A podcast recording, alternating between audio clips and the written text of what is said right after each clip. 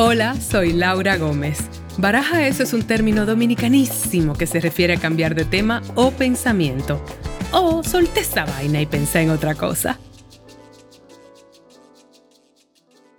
Saluditos caribeños, mi gente. Feliz inicio de semana. Otro lunes más en Baraja Eso, con nuevas energías y bueno, muy contenta de estar conversando acá. Sobre todo porque hoy yo tengo un invitado que hemos estado tratando, eso pasa a menudo, pero este sí que se ha extendido por circunstancias de vida, porque ha estado trabajando mucho, porque, bueno, nos conocimos en Barcelona y hasta ahora se pudo dar. Les cuento que eh, mi conversación de hoy es con Alberto Aman. Aman, no Aman, ya verá cómo vamos a hablar de eso, que es un actor argentino radicado en España, muy querido y muy conocido mayormente por su rol en la serie de Narcos, un personaje icónico del cual también vamos a conversar. Y a Alberto le conocí eh, haciendo la película Upon Entry, aquella que, hice en Barcelona y, y, con la que ganamos el premio de la crítica en, en, Tallinn y todo. Bueno, como saben, esa peli, yo les he contado que todas las personas con que trabajé en ese set fueron maravillosas. Alberto fue una de esas personas que, siento como que, gané un amigo, además de, un colega, y es un exquisito ser humano. Y hacía tiempo que quería tenerlo por acá. Y esto fue un conversado, un señor conversado que no había manera de pararlo. Así que sírvense su café si es de día, su vinito si es de noche, lo que sea que ustedes tengan a mano, porque lo que viene es intenso. Somos dos intensos los dos, a ver cuál más. Espero que lo disfruten mucho este actorazo de Cala Internacional, porque la verdad es que el caballero no para. Estoy muy contenta por él. Y acá, sin más, les presento a Alberto Aman. Hasta que se me dio, tengo a Alberto Aman en baraja eso. ¿Qué tal, Laura? ¿Cómo estás? Bien, corazón. Déjame aclarar una cosa. Aman. Aman sin tilde, por favor que yo creo que yo he sido la única persona corregida y quiero aclarar aquí que no es Amán. No. Todo el mundo, Alberto Amán, es Amán. Contame de eso, ese apellido. Eh, sí, ese apellido se pronuncia con el acento en la primera A, o sea, Amán. Pero bueno, es una guerra perdida, Laura. De verdad. Sí, sí, ya hace muchos años. En los festivales o en los premios, cuando voy a entregar un premio o, no sé, o cuando hay algún reconocimiento, siempre pido, ah, por favor, que por lo menos en el micrófono suene como suena de verdad mi apellido. Pero bueno, Amán es la capital de Jordania y supongo que aquí en Europa hay como más relación con el mundo árabe, entonces de todas maneras, mi apellido es suizo-alemán, o sea que está acá al lado también, pero bueno, hay menos relación con Suiza, me parece. Doble M, doble N, además, es un apellido inusual. Vamos a aclarar eso. No es Gómez. Pero en Argentina no es inusual. En Argentina la inmigración ha hecho todo esto, apellidos de todas partes del mundo. Sí, pero ese en particular es conocido. ¿Tú tienes una larga familia en Argentina entonces? No, no es tan conocido, digamos. Ok. O sea que, ¿tu familia de dónde es? ¿Suizo qué dijiste que este apellido? Eh, Suizo-alemán. Ah, me encanta. Él está bebiendo su mate. Déjame aclarar eso. Como buen argentino. Siempre. Siempre. Siempre, siempre. Amarguito. Mi abuela lo tomaba dulce, pero bueno. Claro. Cuando esto salga ya hace rato que pasó, pero vamos a durar un año eufóricos por el gran triunfo de Argentina. Felicidades, amor. Yo creo que nosotros cuatro. Hasta el próximo mundial vamos a estar festejando, sí. Definitivamente. Qué hermoso fue eso. ¿Dónde lo viste tú ese partido?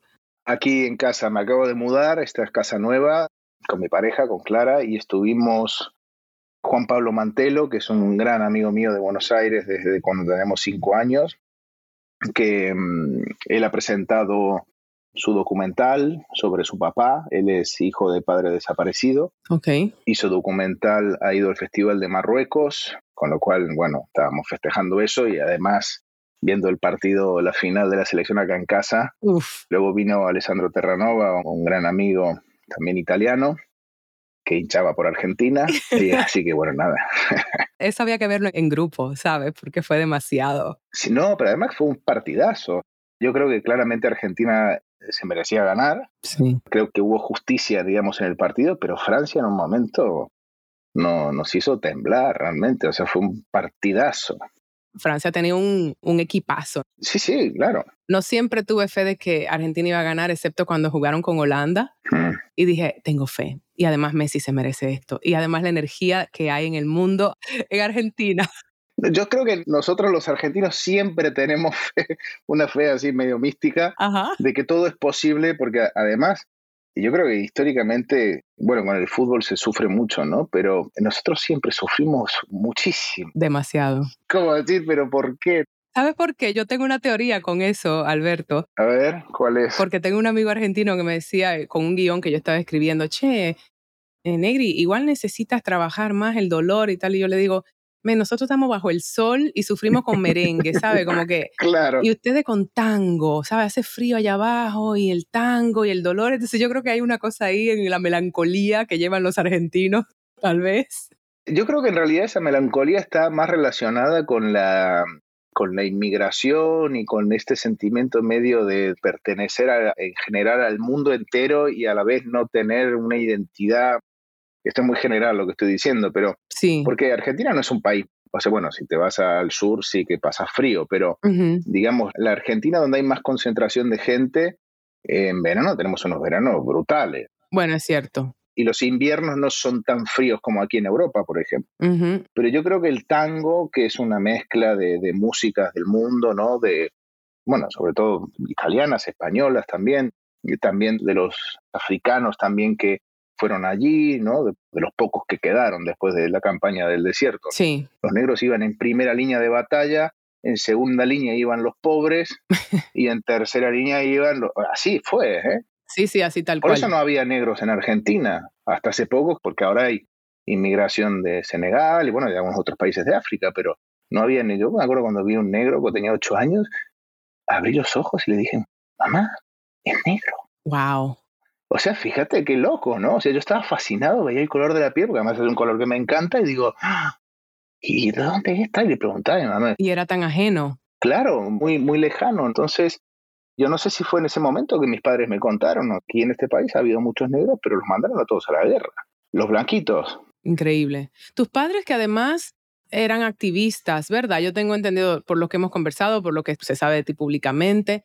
¿En qué sentido activistas, Alberto? ¿Y cómo te influenció eso a ti, personalmente y profesionalmente? Mis padres han sido activistas políticos desde los veintipocos años. Ellos se conocieron con veintipocos, Ujú. se pusieron de novios y han estado juntos toda su vida hasta que hace dos años que falleció mi papá con COVID en el 2020. Sí. Eh, han estado 54 años juntos, papá murió con 78. Entonces, ellos estaban en un grupo que se llamaba Malena, Movimiento Argentino de Liberación Nacional, algo así, que cuando antes de la época de la dictadura empiezan a hacer prácticas de tiro, empiezan a armarse, entonces mi papá y mamá se van de ahí porque no querían la lucha violenta, digamos, la lucha armada. Y se encuentran a Mario Luis Rodríguez Cobos, que tiene un, un apodo que es Silo, que es un pensador, un filósofo que crea el movimiento humanista o humanismo universalista o siloísmo, bueno, depende, la persona lo llama de una manera u otra, pero básicamente es el movimiento humanista creado en Argentina. Entonces es un movimiento no violento donde se hacen muchas actividades, tanto trabajo interno como meditación y autoconocimiento, como trabajo en el medio, trabajo social, digamos. Sí. Y hay una búsqueda bastante profunda que ellos empiezan y eso es lo que les salva la vida. Esto me lo han dicho a mí en varias oportunidades. Porque era una situación en la que, bueno, o agarras las armas o qué haces Sí. frente a una dictadura militar, ¿no? Lo mismo que vengan los, no sé, un ejército extranjero y tome las calles. Es decir, bueno, no sé, me quedo en casa o, ¿Cómo enfrentamos? claro, o me compro un arma y se hago a darle de tiros o qué. Entonces ellos en esa búsqueda decidieron no a la lucha armada y empezaron a reunirse en grupos, a hacer trabajo interno, meditación y ver cómo transformar el medio social a través de una acción humanista, como ellos la llamaban.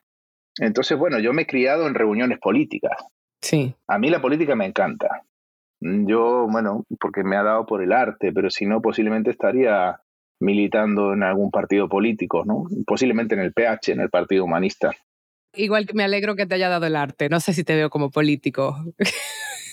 Pero entiendo lo que dices, el tipo de político que está tratando de verdad de hacer cambio, porque es que también se confunde mucho, ¿no? Que la política no es lo que estamos viviendo, o, o lo es, tristemente, pero no es a lo que deberíamos estar aspirando, que sea un político, a tanta corrupción. Bueno, si hablamos de significados, la democracia no existe en ningún país del mundo, realmente, y la política no existe como el concepto de política. En realidad, los corruptos lo han desvirtuado de tal manera, o sea, que han utilizado la política para hacer negocios personalistas. Entonces, correcto. Eh, o sea, no hay una política que sirva porque en realidad no hace honor al significado de lo que es la política, ¿no? Que es una herramienta para construir un modelo de sociedad en la cual, si está basada en una democracia, la mayoría del pueblo tiene el voz y el voto, digamos, de, de elegir hacia dónde se va.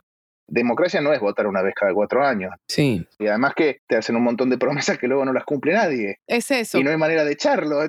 Sí, sí, sí. Y no, y que ahora estamos viviendo unos tiempos bien peculiares, ¿no? Porque eso de izquierda a derecha, eso sí es un relajo para mí.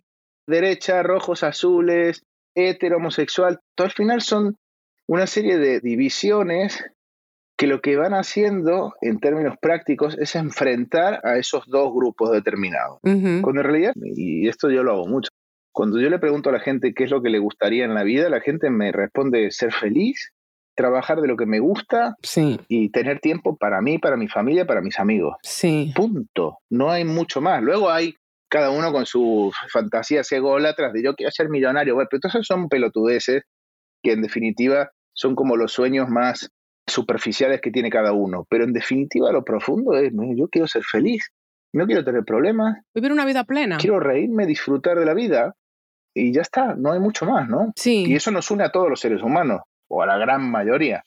¿Tú aspirarías a ser un tipo de político tipo Mujica o Bernie Sanders, que era el mío en Estados Unidos? No, yo creo que si yo fuera político, alguien me metería un tiro, me mataría. No creo que tuviera una larga vida como político. Porque, qué sé yo, no, yo me voy a dedicar al arte y ya está. Sí, por eso, yo lo aprecio eso. Que además me queda un largo camino por aprender y lo disfruto mucho y, y ya está, está todo bien pero nadie me va a quitar la posibilidad de dar mi opinión política. Ahí se van a tener que aguantar. Eso, digamos entonces que en el caso que me identifico, no sé si es que me gusta la política, pero soy muy activa.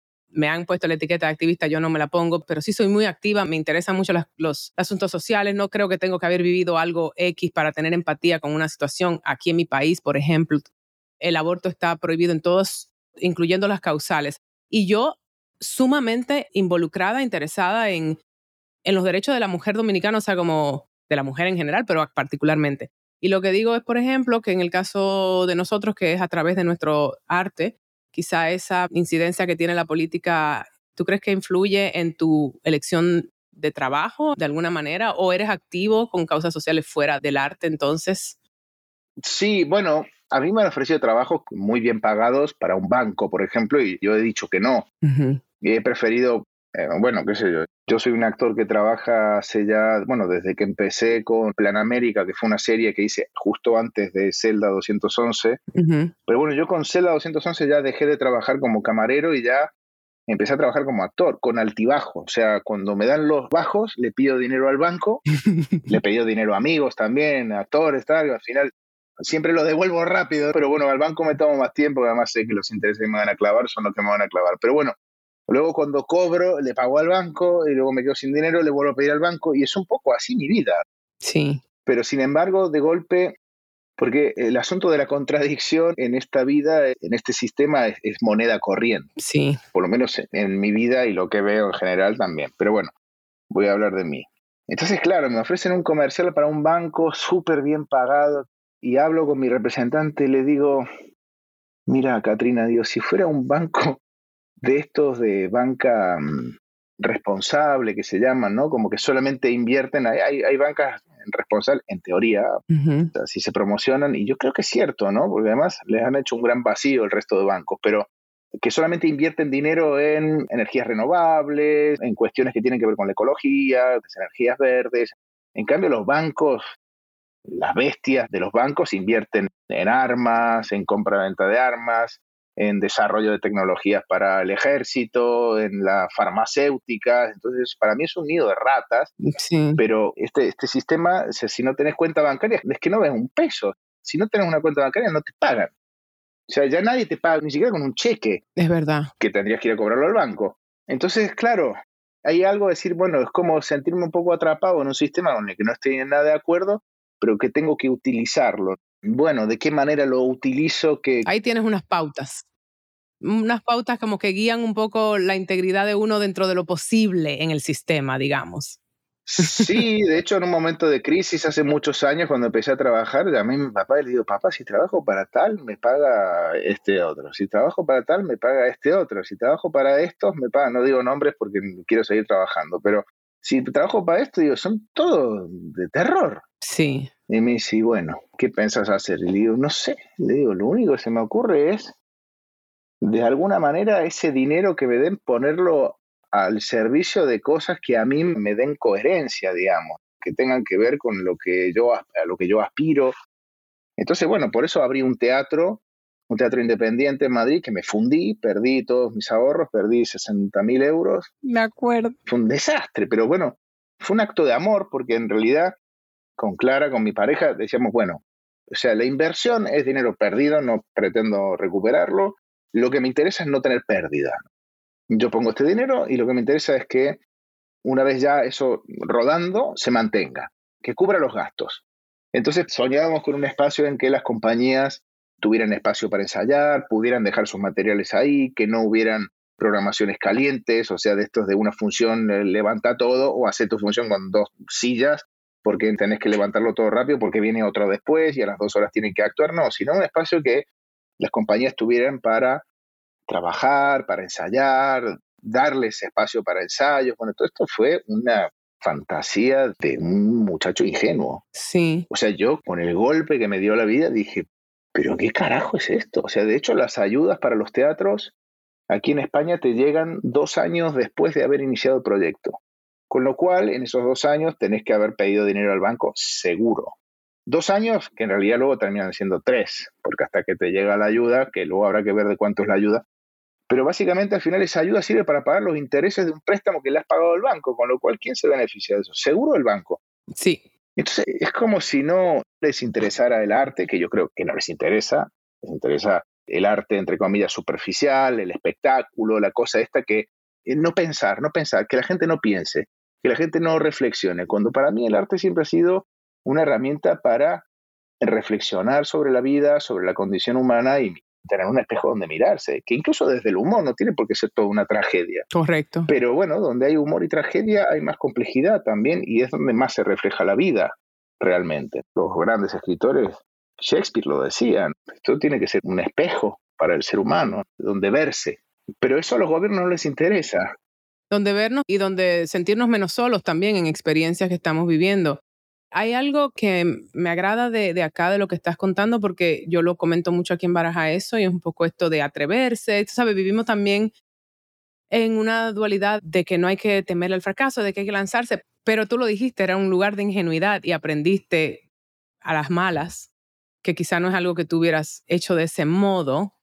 Entonces, ¿qué te enseñó el fracaso de manera personal en algo donde fuiste con tanto corazón realmente en su momento? Bueno, el primer aprendizaje es sobre mí mismo, sobre algo que tiene mi carácter, sobre algo que tengo yo. O sea, una parte de Alberto que si bien es muy echada para adelante, como dicen acá en España, que tiene que ver con el ímpetu de querer hacer, de querer generar, no sé qué, hay algo de tener el sí un poco fácil. Sí, vamos a poder, vamos para adelante, no sé qué. Lo que he aprendido es parar, Hmm. Bueno, también ya tengo 44 años, o sea, también esto me pasó con 40. y hay algo que también te va enseñando, bueno, me va enseñando un poco la vida, pero yo creo que es a parar un poco a estudiar el terreno y la situación con más datos. ¿Cuánto dinero tengo? ¿Y esto cuánto va a salir? ¿Y esto con quién lo voy a hacer? Y esto lo puedo hacer solo y también en este lo puedo hacer solo, mi tendencia era solo económicamente estaba solo. Sí, sí, sí, pero entiendo. Me hubiera venido estupendo tener cuatro socios, porque además el tiempo que me absorbía Y luego las paranoias de un viernes a la noche, estar en, en una actividad pensando que no se caiga un foco en la cabeza de alguien. O sea, a ese nivel de paranoia estaba yo. Estaba todo perfecto. La infraestructura estaba estupenda, pero a ese nivel de darme cuenta de que yo no podía sostener el nivel de tensión que eso me generaba. Pero porque estaba solo sí. también, creo yo. Ahí pequé un poco de tal vez de omnipotencia, posiblemente, ¿no? Como que también yo creo que las cosas marchan bien cuando marchan en conjunto. Sí. Cuando hay una unión en un conjunto, con una meta determinada, cuando uno va solo así, medio desbocado, que también en mi caso tiene que ver con una juventud así un tanto tardía, pues yo he alargado bastante ese juvenil. Ajá. Entonces también esos golpes que me ha dado la vida también me han ayudado a decir, bueno, a ver, para, para, a ver, vas a poder con esto. Sí, te trae una madurez interesante igual esos golpes. Sí. En cierto modo, realmente. Sí, si uno saca provecho. Cierto. Si uno se para a ver, porque hay gente que muchas veces uno tropieza con la misma piedra 40 veces hasta que se rompe la cabeza. Pero no es el caso acá. Con esta piedra no. Con otras puede ser. con esta ya no. Ahora una cosa, pregunta. ¿A qué altura de tu carrera conectaron esta empresa de teatro que además efectivamente me identifico como alguien que ha trabajado en teatro, no he tenido un teatro y me imagino, además de las dificultades que ya tú has comentado acá, lo que es llevar un teatro cuando uno es actor. Entonces, ¿a qué nivel de tu carrera tú estabas? Porque además tú tenías que seguir manejando tu carrera actoral. Sí, sí, es que fue demasiada cosa a la vez, porque al mismo tiempo fundamos y armamos la Escuela para el Arte del Actor Claramente Leite, que es la escuela en la cual yo doy clases también y de la que somos socios mi pareja y yo. En ese momento se libera este espacio de esta sala de teatro, que yo andaba fascinado con esa sala desde hacía años, y entonces contacto con la dueña del espacio y bueno, me pasa los precios, yo le digo que sí a todo, así ya un poco inconsciente, porque en mis cuentas hechas sin papel, o sea, en mis cuentas fantásticas, todo iba a ir bien. Sí, te creo. Entonces, fue mucha cosa al mismo tiempo. Y Clara en un momento me dijo, Alberto, ¿tú crees que vamos a poder con todo esto? Yo le dije, sí, sí, no pasa nada, está todo bien. Esta cosa que es muy mía, que ya he aprendido a vérmela a tiempo, de parar un poco el caballo y decir, sí. a ver, Vamos a conversar con vos mismo a ver si realmente estás para esto o no estás para esto. Yo estaba rodando Narcos en ese momento y Marte, la serie esta Mars en Budapest. Ok, wow. Entonces yo cierro el teatro cuando estaba rodando Marte, estábamos con Clara en Budapest, vengo a Madrid, cierro todo y me voy a rodar Narcos. O sea, así fue. Y en el teatro puse una gran amiga mía, que es una artista de estas artistas completas, que es fabulosa, que es Olaya Pasos, que fue compañera mía en el estudio de Juan Carlos Coraza. Y bueno, ella hacía la programación, ella era la capitana del barco. Ok. Bueno, por supuesto, un técnico, otra gente que manejaba el ambigú, en fin.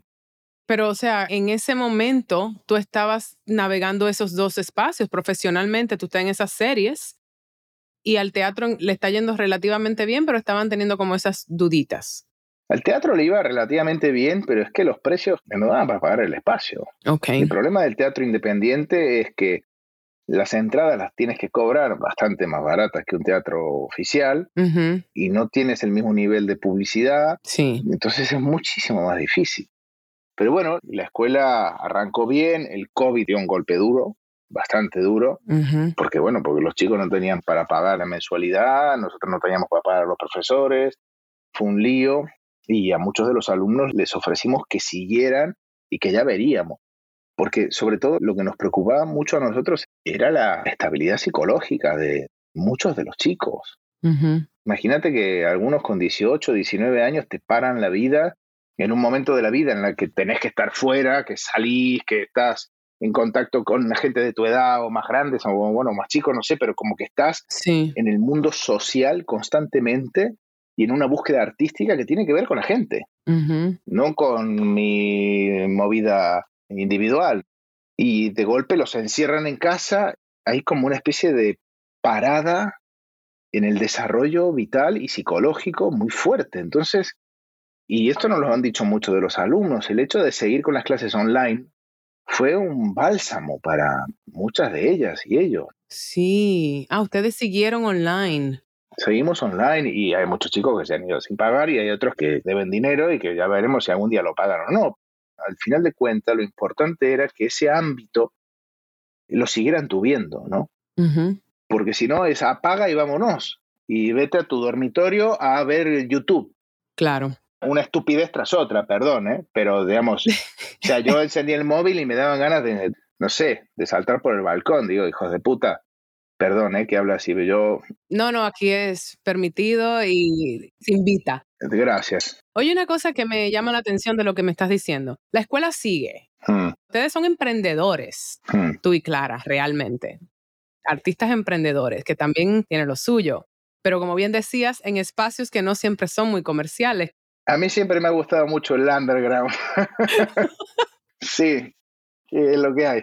Pero vamos aprendiendo. Yo lo que creo como que me resuena mucho es que realmente queremos usar estas herramientas y estos espacios que tenemos para, coño, la mejoría de una sociedad, quizá lo que uno anhela. Yo quisiera, por ejemplo, acá en mi país que hubiese más lectura, yo quiero ver más librerías. Cuando voy, por ejemplo, a España o México, Argentina, digo, qué gusto, Dios mío, libros. Y Santo Domingo que tiene cosas maravillosas, yo digo, qué cultura tan alegre, la música y esto, pero al momento de la verdad como sociedad evadimos mucho el dolor, pero así, como con distracción, distracción, distracción. Hay muy poca introspección y yo quise crear este espacio por eso, ¿sabes? Como yo quiero tener conversaciones que inviten a eso y no siempre resuenan, pero creo que hay como unos grupitos ahí como que quizá. Y veo que eso es lo que ustedes hacen.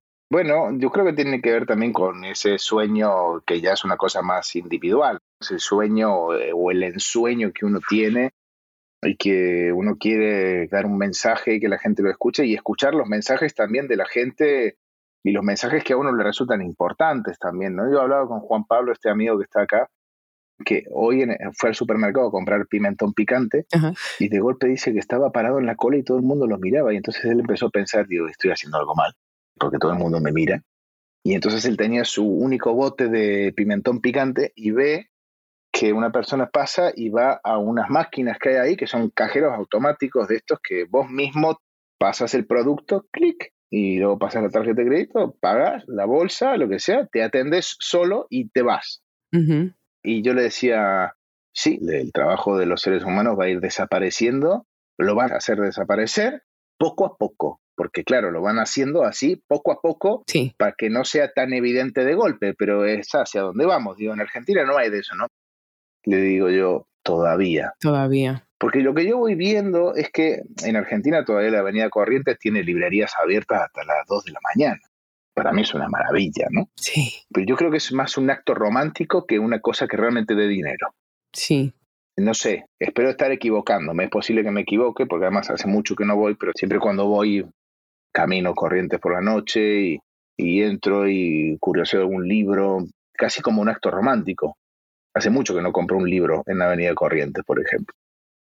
Hace muchos años veía las librerías llenas de gente, ahora no las veo llenas de gente. Entonces también voy viendo eso, ¿no? Sí, quizá eso también soy yo, siendo romántica.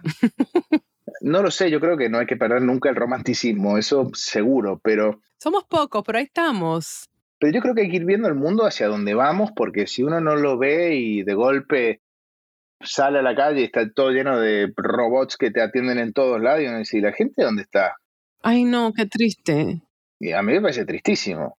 Yo no quiero vivir en ese mundo, Alberto, no quiero vivir en ese mundo, por lo menos que no sea mi totalidad.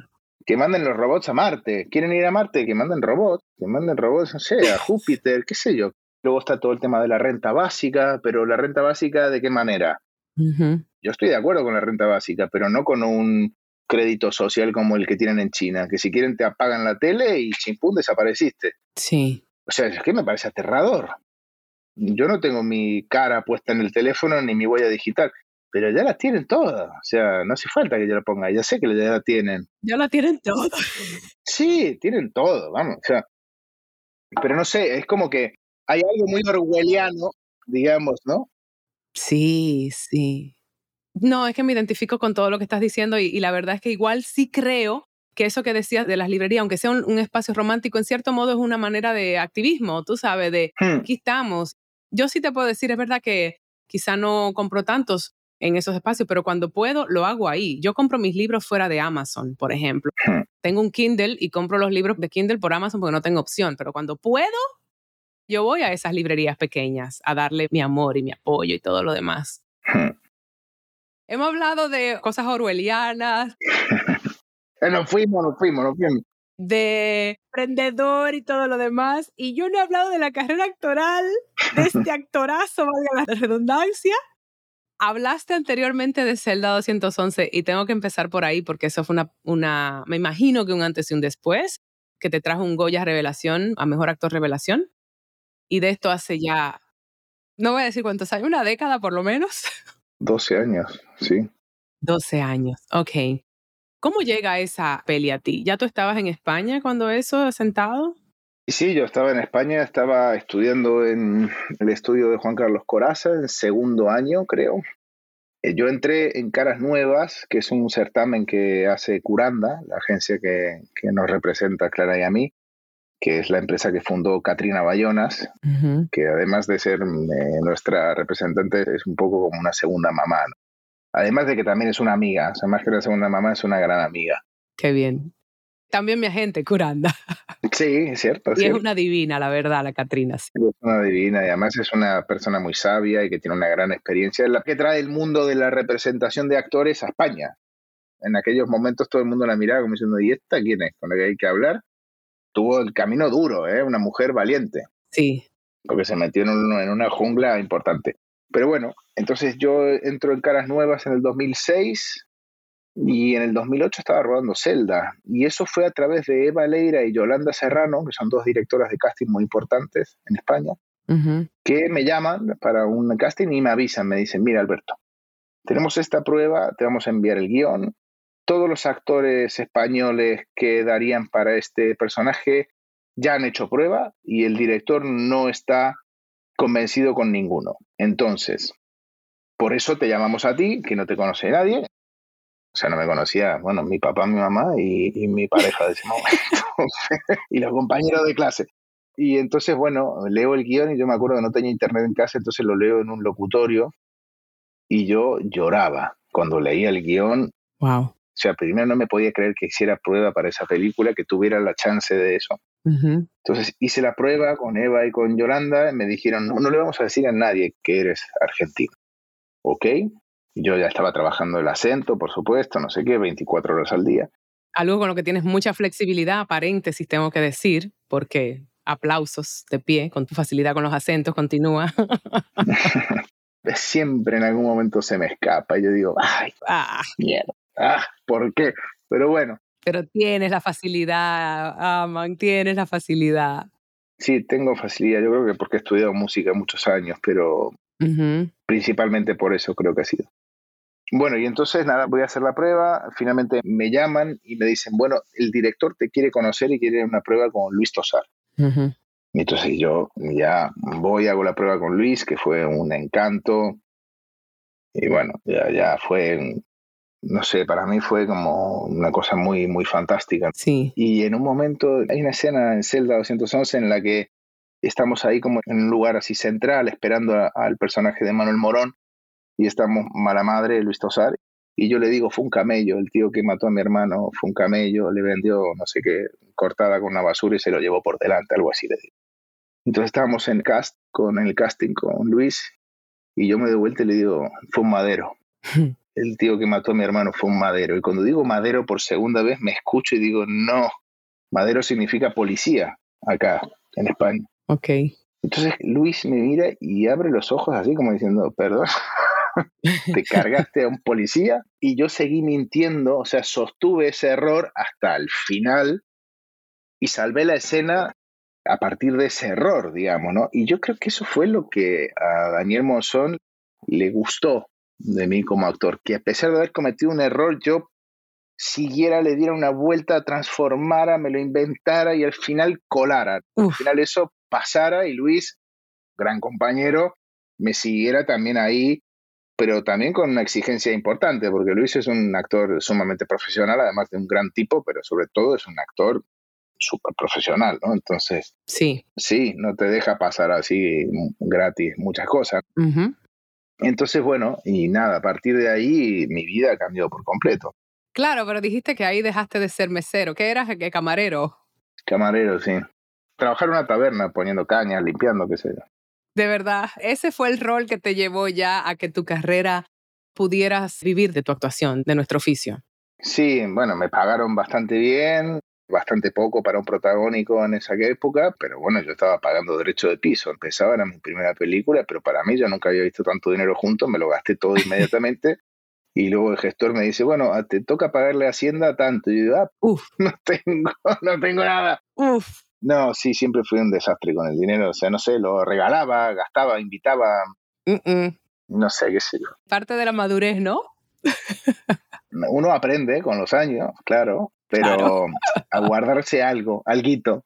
Alguito para uno. No sé, qué sé yo, yo vengo de una familia de clase media, sí, clase media, pero que hemos conocido también en los años 90. Yo llego un día con 14 años a mi casa y mi papá me dice, tenemos que hablar. Y me dice, han despedido a tu mamá y me han despedido a mí, no tenemos cómo pagar el alquiler de la casa, mm. o sea, no teníamos a dónde ir a vivir. Wow, sí. Entonces me decía, bueno, la opción es irnos a casa de la abuela en Villa Dolores, que esto es en Tras las Sierras, o sea, tres horas de la capital de Córdoba, una ciudad que hoy es una ciudad grande, pero en aquel momento era una ciudad bastante pequeña, donde no había mucho que hacer, digamos. Entonces, para mí era como, y estuvimos un año y pico viviendo en la primera planta de la casa de un gran amigo nuestro, que nos dejó ahí una habitacióncita diminuta, una cocinita diminuta, un pasillito, un bañito minúsculo y una habitación minúscula para mí. Y bueno, y yo me acuerdo que salía un sábado a la noche y mi mamá me daba un cospel, que era una moneda para viajar en autobús, que era todo lo que tenía. Wow. Entonces yo me iba caminando hasta el centro y con ese cospel lo ponía en, el bote con el resto de amigos que ponían uno un peso, el otro 50 centavos y comprábamos vinos en caja y nos tomábamos unos vinos con Coca-Cola en la plaza y luego jugábamos al fútbol con las botellas de Coca-Cola o de, gaseosa, lo que fuera, cerradas, que cuando las cerras se quedan con aire y son una pelota fantástica.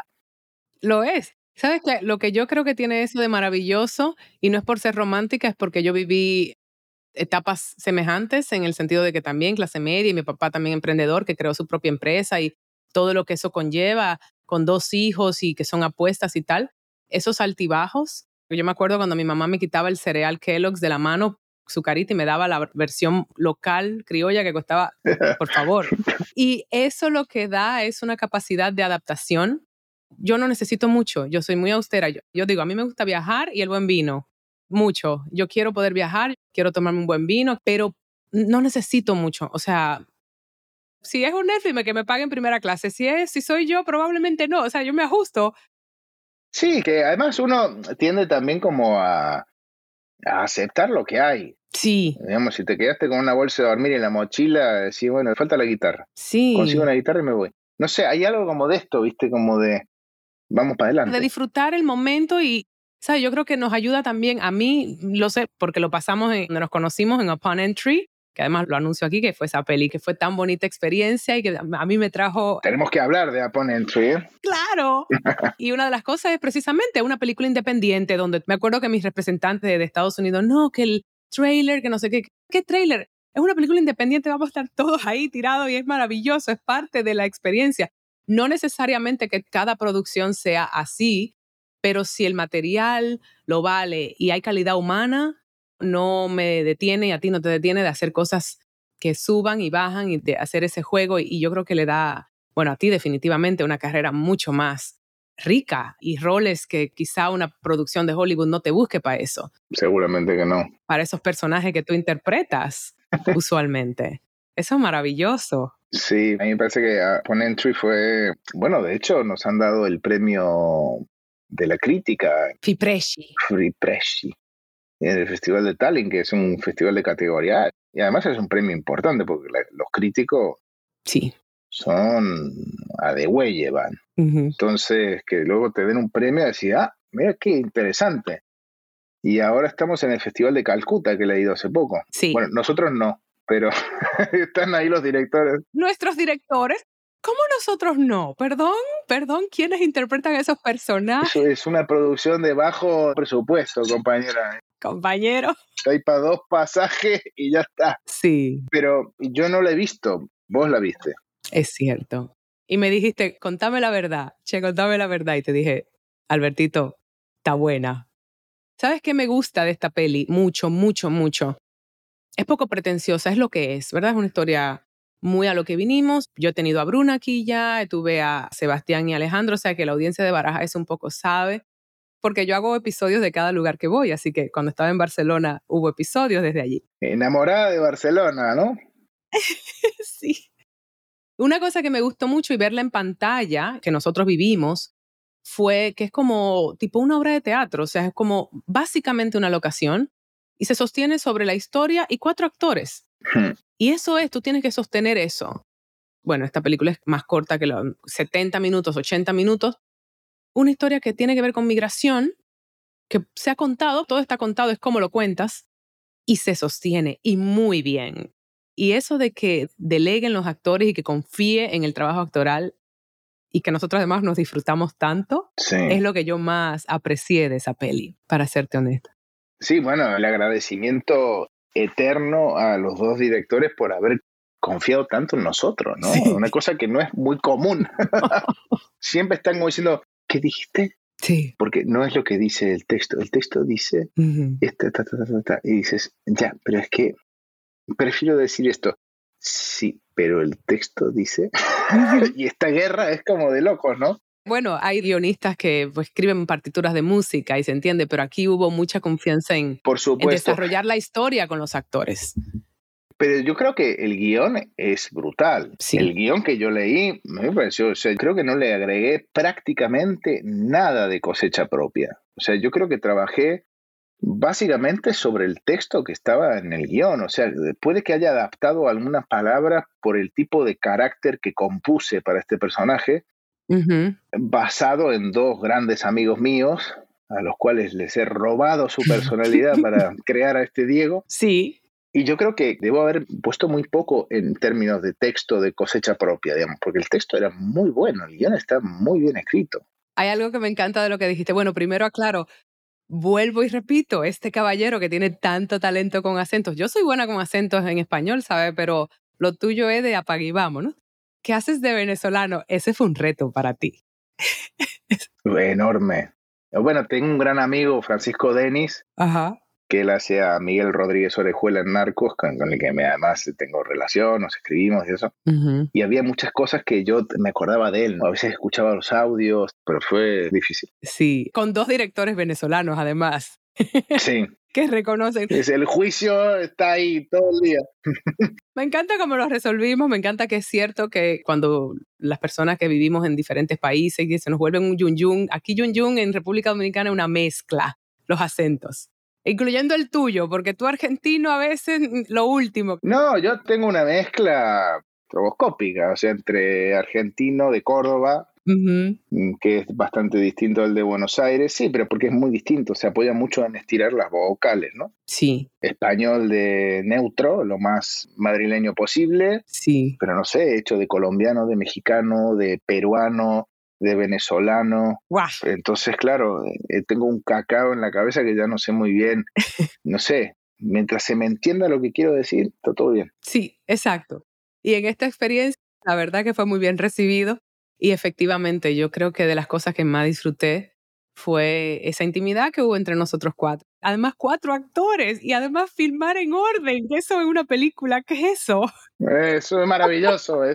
eso es oro en polvo, eso sí. es oro en polvo, definitivamente. Sí, no, la gente, debo decirle que nos hemos divertido muchísimo, pero Sí. muchísimo, nos hemos reído mucho porque que ojalá la puedan ver a Entry, ojalá acabe en alguna plataforma, primero ojalá que vaya a cines, Sí, pero que luego acabe en una plataforma en la cual la gente pueda verla, ¿no? Y que yo creo que eso va a pasar porque sí, eso pasará, yo creo que sí. es una muy buena película, pero detrás de cada escena había una serie de bromas de...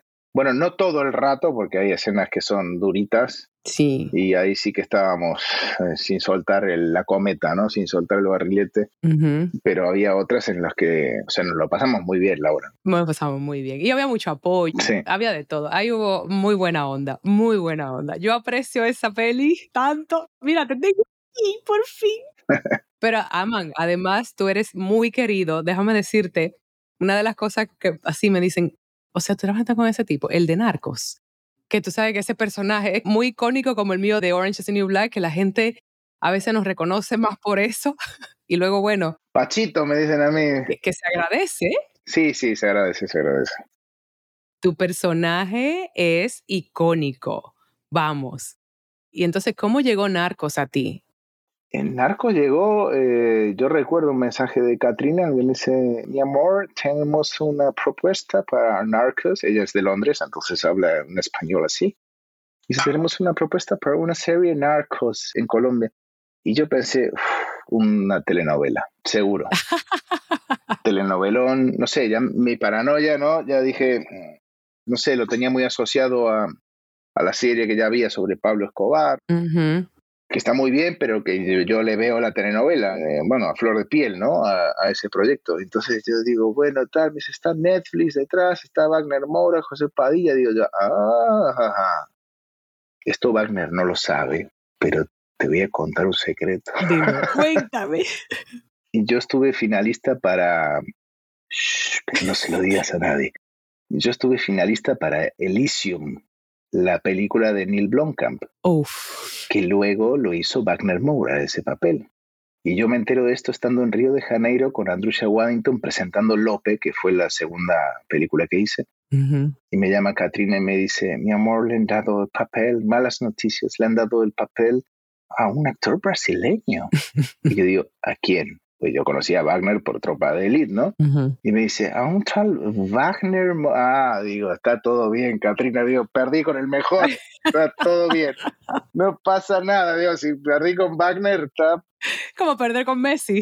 claro. Sí, es como decir, bueno, me metió un gol Messi. ¿Qué le vas a hacer, viste? Ya está. Qué bien. qué- Sí, esto creo que nunca se lo dije a Wagner, así que shh. Algún día lo conoceré y le mandaré este episodio que se entere. Entonces, cuando me dice eso, Katrina, digo, ah, esto entonces tiene que estar bueno. Y yo hice prueba para los hermanos Rodríguez Orejuela, no quedé. Hice prueba para el presidente de Colombia, que es el personaje que hacía Raúl, que tampoco quedé. Y bueno, en un momento tengo un chat con Eric Newman, que es un ser al que adoro y con el que estoy absolutamente agradecido por el resto de mi vida, porque es un ser humano maravilloso y además de que es un productor estupendo, pero sobre todo es una persona maravillosa. Y con Chris Brancato. Tenemos un Skype y hablamos sobre este personaje, el presidente de Colombia y tal. Pasa una semana y me llama para ofrecerme el personaje de Pacho Herrera. Y yo tengo un chat con Chris y me dice, bueno, queremos que firmes un contrato a cinco años. Digo, no. Uf. Digo, cinco años no puedo. Y Chris Brancato abre los ojos como diciendo, "¿Pero ¿este marciano? Digo, ¿no quieres trabajo seguro por cinco años? Y digo, yo es que no sé que, yo no he estado nunca en Colombia, yo soy latinoamericano y me puedo imaginar, y he estudiado Colombia porque lo he estudiado mucho para la primera producción que hice en Plan América, que estudié mucho las FARC, estudié mucho narcotráfico y estudié mucho también la guerra, sobre todo.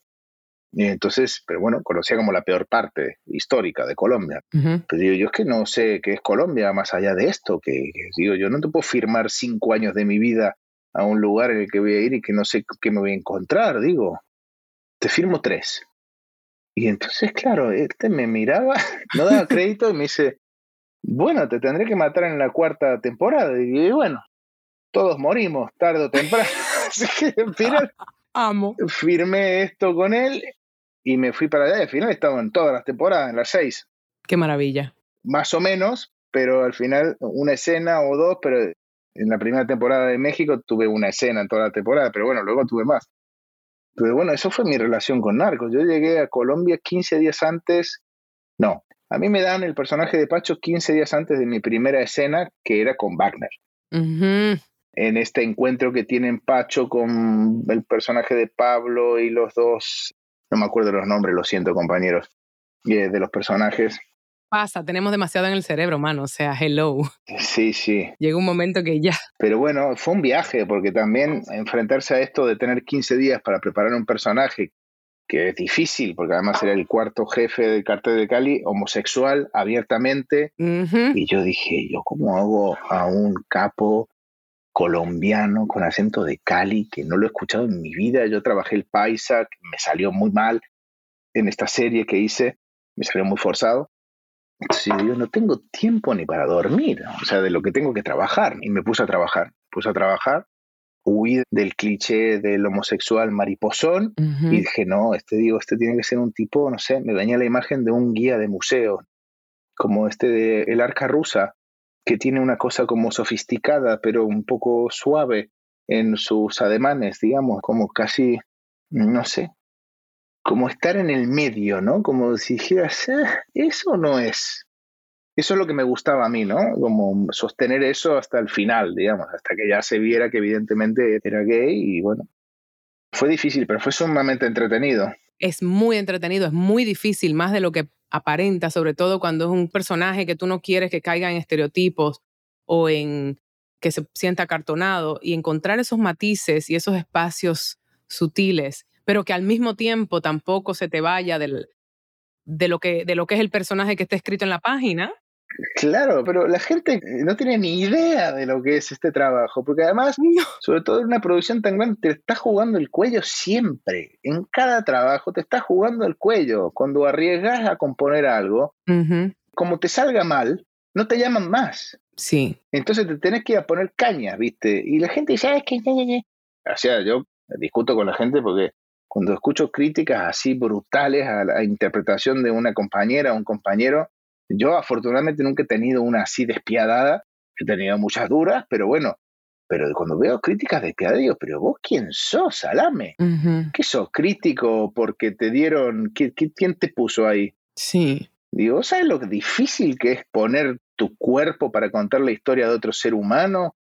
La dificultad a la que la persona se enfrenta cuando tiene que hablar de otra manera, encontrar un texto que jamás diría por su boca y darle verdad, porque tiene que crear todo un entramado psicológico, emocional, que tiene que ver con otro ser humano, y en 15 días, o en 20, o en un mes, digo, pero... Sí, sobre todo eso. ¿De qué estás hablando?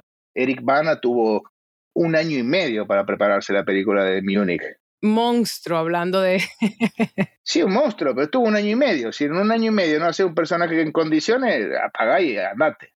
O sea, así de claro. Sí, está el tema de que realmente no es como una obra de teatro, no te da el tiempo de hacer los ensayos. Te entiendo enormemente, pero por otro lado, y no por ser el abogado del diablo, creo que por eso se aprecia tanto un actor entregado, ¿sabes? Como el tipo de trabajo que, que nos gusta y que tú haces y que yo disfruto hacer. Por ejemplo, es eso, es entregarse y encontrar esas cosas y no todo el mundo hace el trabajo al mismo nivel, ¿sabes? Sobre todo en cine y televisión Ni puede con el mismo compromiso. Eso. No, y ahora está de moda que cualquiera puede ser actor. Y yo, miro, digo, perdón, damas y caballeros, pero esa señorita o esa señorita no es un actor ni una actriz. Es un ser humano que se pone en la marca y dice el texto. Eso. Eso no es ser actor ni actriz. Sí. Porque además todos lo hacen así. y ponen mirada y cara intensa y y digo, no, no, no. Eso de ensuciarse, ¿sabes? Y de exponerse. Es hermoso. No, no, eso no es ningún tipo de creatividad artística. Eso es pararse en la línea y decir el texto. Eso se lo hace cualquiera. Igual se sufre, ¿no? En estas posiciones, porque debo decirte que en ocasiones yo he sufrido. La peli que hice en México, me vi en unas escenas con Raúl Briones, un actorazo que acaba de ganar el, el Ariel allá por una película de policías. ¡Jua! Hmm. Me sentí así como que estaba frente a un boxeador y yo estaba como en una categoría de sostén este instrumento frente a este boxeador. Bueno, es lo mismo que me ponga, no sé, delante de Javier Bardem, voy a estar así, yo porque, bueno, afortunadamente lo conozco y le puedo decir, Javi, estoy cagado en las patas, lo siento mucho, y para, para que me ayude y me diga, ah, tranquilo, todo bien, no sé, pero digamos, obviamente, y sobre todo con las personas que son hiperprofesionales o que son actrices y actores de Fórmula 1, que yo no sé, Meryl Streep, Javier Bardem, Penélope Cruz, o sea, son de Fórmula 1 que el común de gente no, no va a entender a lo que me refiero. O sea, el nivel de trabajo que requieren esos trabajos que ellos hacen es demoledor. Sí. en términos de horario de tu vida, de dedicación psicológica, emocional, o sea, es que no pretendo que la gente lo entienda, pero lo que voy es, es que cuando uno ve eso, dice, o sea, solamente puedo estar atento a ver qué hace y a ver qué yo puedo aprender de cómo ellos están trabajando. A mí me parece cuando trabajé con Darín, por ejemplo, con Ricardo. Un tipo encantador, súper talentoso, y yo estuve tratando de ver qué podía aprender de su forma de trabajar, ¿no? Hay muchas veces que luego no te sirve nada, por diferencia de caracteres, no, realmente no te sirve el mismo martillo que usa la otra persona, sí. porque la empuñadura, digamos, es otra. Sí, sí, sí. Y bueno, pero está bueno conocer, digamos, aprender, ¿no? Mira, yo podría seguir hablando contigo eternamente. A mí me están dando cambio de luces por aquí. Yo no quiero parar. Cambio de luces. Cambio de luces. cambio de luces de estamos en nuestro límite. Yo por mí sigo. Está oscureciendo. Pero te tengo que decir una cosa. No espero respuesta. Solo quiero decirte que yo te añado en ese grupo que tú mencionaste, así que para que sepas. Ese grupo que tú estás mencionando, que tú no, porque esos actores. Yo incluyo a Alberto Ama en ese grupo, personalmente, por experiencia. Yo te agradezco muchísimo y sé que lo dices desde el amor, desde el cariño fraterno. Fraterno, pero también profesional y de admiración. Y que lo viví, lo viví, lo vi, lo vi en acción. No, te quiero y, y la verdad es que sí, te aprecio mucho como persona, pero también como actor. Pero qué bonito cuando van de la mano, porque igual podría apreciarte un montón como actor y te conocerte y decirte, ¡ah! Y ser un hijo de la chingada, pero tremendo hijo de puta. No quiero tenerlo acá porque es insufrible. Eso hay mucho. Y cuando se casan esas dos cosas, que el talento va de la mano de la calidad del ser humano, vamos, ¿qué más? Sí, eso es para agradecer. Bueno, lo mismo digo de vos, compañera, y, y en esta producción, afortunadamente, de Bruna Cusí, que fue una compañera maravillosa, y de Ben Temple, que es otro compañero con el que además, no sé, tengo un afecto y un cariño ya de antaño, ¿no? Entonces, fue una experiencia maravillosa también ese, ese rodaje para mí. Fue maravilloso. Y bueno, y yo creo que una de las cosas también que rescato así con mucha alegría y agradecimiento es el, el conocer gente que más allá de la posibilidad de que trabajemos otra vez juntos, que esto nunca se sabe también, ¿no? Siempre está ahí como, bueno, igual pasan 20 años y toda la vida y no coincidiste nunca más, ¿no? Pero, pero hay algo que tiene que ver con el afecto profundo por el ser humano que uno tiene ahí delante, ¿no? Y, y haberte conocido a ti, haber conocido a Bruna, haber podido trabajar con Ben, que yo lo conocí hace mucho y que nunca habíamos, bueno, habíamos trabajado juntos en Invasor una escena muy cortita. Entonces esas son las cosas con las que yo me que yo me llevo en el corazón, sí. Eh, sobre todo, ¿no? Como la gente con la que uno puede decir tengo el número de teléfono y lo puedo llamar y la, puedo escribir cuando quiera y sí. Como una amistad nueva, ¿no? Es una amistad. Me llevaste en México, nos vimos para un concierto de Residente, o sea. Ah, sí, sí, nos fuimos a ver a René. Sí, sí. Tú cuando estabas con tu promoción de tu peli, Presencias, ¿verdad? De Luis Mandoki. Hay tantas cosas que no hablamos porque, bueno, yo voy con el flow y, y esto se fue a muchos lugares y yo lo aprecié como tal. Mira, te hago una promoción. Dime. Aprovecho para recomendarte Overdose. Sí. Overdose es una película, sobredosis, es una película que está en Prime Video, en Amazon Internacional, que es de Olivier Marchal, que es un gran director francés, que él es ex policía, hace 30 años fue policía en criminalística de París, con lo cual eh, ha estado ahí, digamos, viendo lo más duro que se puede ver en Francia y luego se hizo actor, es buen actor y luego se hizo director y es, y es un excelente director. Claro. Policiales oscuros y duros. Entonces...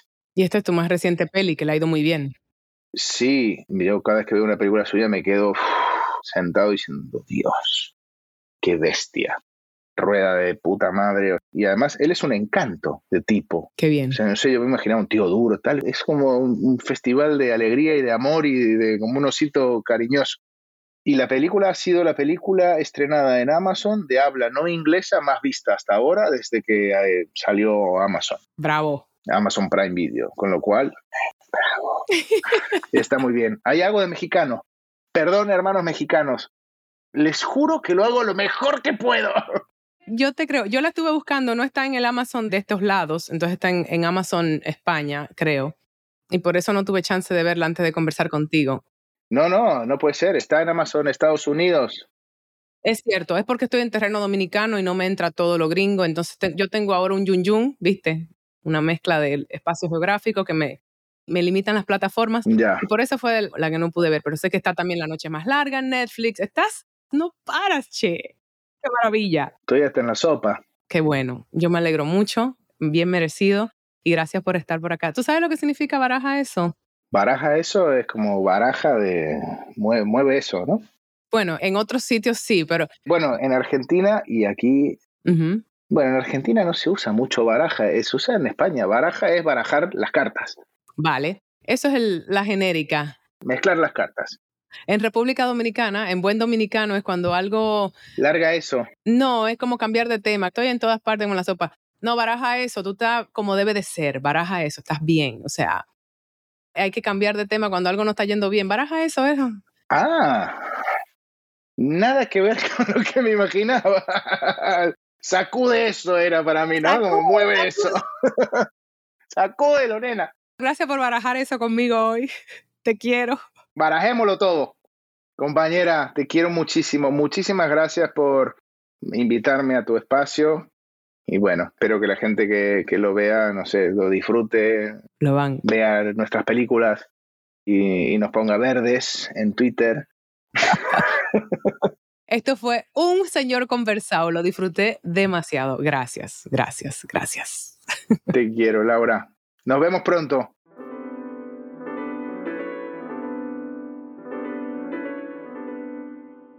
Y bueno, se me fue la, la guagua, la verdad. Pero es que, ¿cuánto me disfruté esta conversación? Y me faltaron cosas por decir. O sea, Alberto está en La Noche Más Larga en Netflix, ahí como que encimita mencionamos, trabajó con Luis Mandoki, el director mexicano, en una película reciente con Yaritza Aparicio en, en México, se llama Presencia, sí. Bueno, al final para mí lo importante de esta conversación no era ni siquiera su carrera actoral, como les dije, era esta calidad humana que él tiene. Y fue, vamos, fue maravillosa. Fue muy biográfico todo esto y, y conocer esa parte tan activa de él, tan consciente. Y yo lo adoro. Espero que hayan disfrutado tanto esta conversación como yo. Gracias por escuchar. Compártanla, por supuesto. Lo mismo de siempre. Compártanla. Si les gustó, vayan y califíquennos en Spotify. Denos comentarios en Apple Podcast porque ayuda a que otras personas nos encuentren. Y bueno, muchísimas gracias por estar acá, escuchando como cada lunes. Hasta la próxima.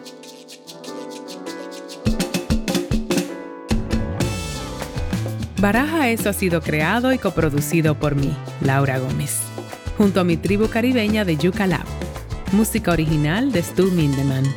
Síguenos en nuestras redes sociales, arroba Baraja Eso Podcast y arroba ms Laura Gómez.